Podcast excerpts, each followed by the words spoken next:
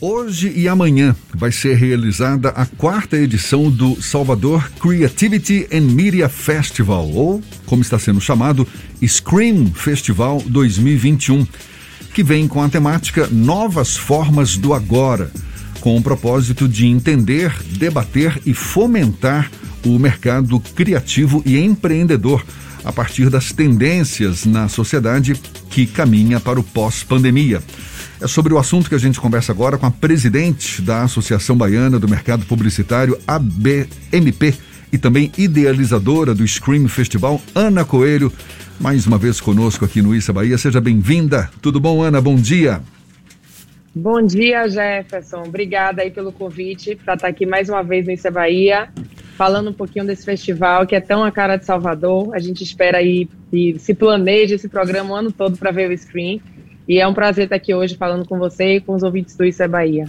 Maravilha, prazer todo nosso. É um festival que se realiza anualmente. Tendências em uma sociedade que caminha para o pós-pandemia. Um dos objetivos do festival é identificar essas tendências ou já se sabe que tendências são essas e a partir daí o que se procura é uma adequação da cidade? Eu acho que a gente tem um, um palco de, de grandes debates e a gente falava muito de tendência e de futuro, mas com a pandemia a gente foi obrigado a pensar no agora, né? Falar assim, o que, é que a gente pode fazer agora? Porque essa coisa de pós-pandemia, do que vai ser, é, as pessoas começaram a criar uma, é, uma expectativa muito grande e a gente está tendo que aprender a viver mesmo num, digamos assim, num caos que é a pandemia, né? Então, eu acho que o Spin fala, assim, de tendências, mas fala também de como é que a gente se vira agora, como é que a gente faz para Salvador é, ser um, um, um, polo de economia criativa e como é que as pessoas podem aproveitar o momento para enxergar oportunidades para empreender e fazer. Acho que tem um, um, tem um pouco de tendência e tem um pouco do que meter a mão na massa e fazer. Dá um exemplo para gente de temas que vão ser debatidos nesse festival e que estão em sintonia, digamos assim, com essas novas tendências? Pronto, a gente tem o, o screen ele é muito diverso em relação aos temas, né? Então, desde a parte toda de diversidade, de como que a gente é, fala de inclusão no mercado de trabalho, a gente fala também de empreendedorismo. Então, é, outro dia eu estava batendo um papo e a gente vai ter um painel sobre metaverso. Eu vou te dizer que foi uma das das coisas que eu aprendi recente, que é todo mundo virtual. Por que, que grandes marcas como Nike, Adidas estão colocando dinheiro, as pessoas estão comprando um tênis e aí sendo trazendo bem para nossa realidade. A pessoa compra um tênis que não existe, ele só existe no mundo virtual e aquele tênis é único. Se eu comprei lá, o tênis é meu, é Diana. Então, é um espaço e uma oportunidade para quem está nessa área digital e de tecnologia de investir em algo que está apenas começando. Lá fora já existe, Aqui em Salvador ainda não. Então é uma tendência que exista, né? O mundo real, que é esse que a gente está, e o mundo virtual. Então você, Jefferson, vai poder ir assistir lá um show do Beatles com a roupa que você comprou, você vai pagar um ingresso, tudo de verdade, mas na verdade você vai ter uma experiência virtual, né? Para ver isso. Então é um, um dos temas que eu acho assim inusitados é esse aí do, do metaverso. E como esse, tem outros é, diversos que trazem até mais para a nossa realidade, que, por exemplo, a gente tem é, influenciadores aqui de Salvador que hoje são empreendedores e a gente vai bater um papo com eles. Eles levam Salvador para o Brasil e falam de Salvador e eles monetizam dessa forma, né? O Ivan Mesquita, que é conhecido como Cero, o Siga Pedro, começaram produzindo conteúdo falando sobre Salvador, falando sobre é, o potencial criativo de Salvador, os bairros de Salvador, o que, é que tem em Salvador e hoje eles é, vendem espaço comercial, eles são empreendedores, né? Digamos assim. Então, no caso aí, seria, digamos, o segmento de produção de conteúdo, né?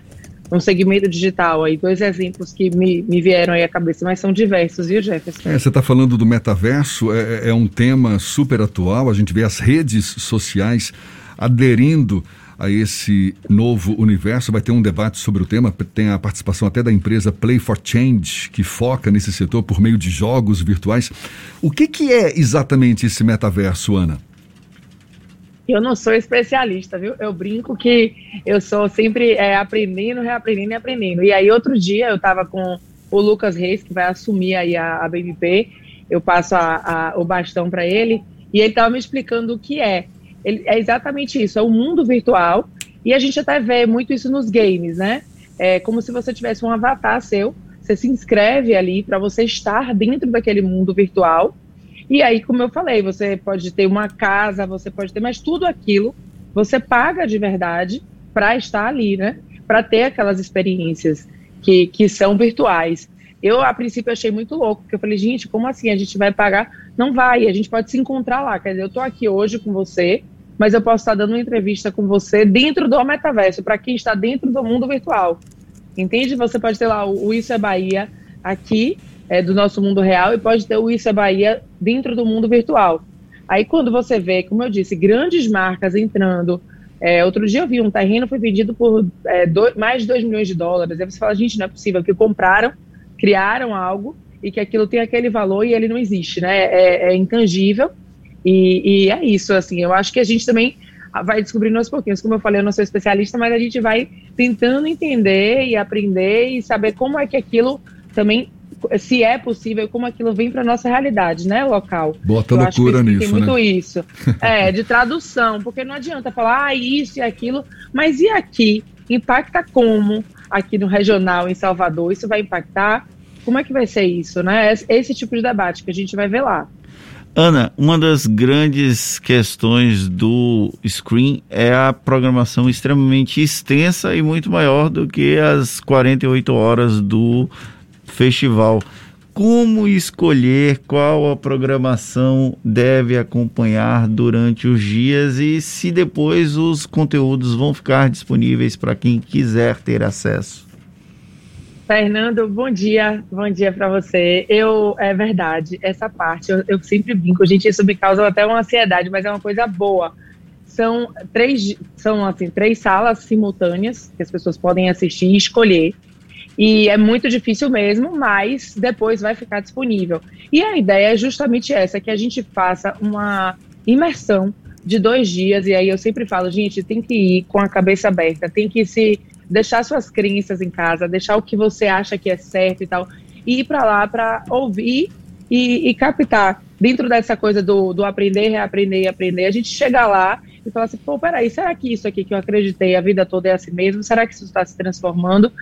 É, o que eu acho é o seguinte, tem a programação lá, é escolher mesmo, e ah, tô aqui nesse painel, e o legal é que o Sintra fica fervilhando, né? Tô aqui na Barroquinha, não, vou pro Gregório agora nessa outra, se divide, às vezes uma amiga está em um, a outra do outro, e vai, e, e, vai tentando escolher o que é que é mais de acordo com o que você tem curiosidade. Agora, uma, uma novidade boa é que a gente abriu as inscrições, vai ser presencial, mas que quem estiver em casa vai poder ver é, e escolher também né, as salas, porque são simultâneas, através do, do site da, do, do Screen da BMP. Vai poder assistir ao vivo. Então, vai estar disponível para quem está lá e para quem está em casa e depois a gente disponibiliza também todos os painéis como sempre a gente faz porque esse é nosso maior legado assim é distribuir o conteúdo para a maior quantidade de pessoas possíveis.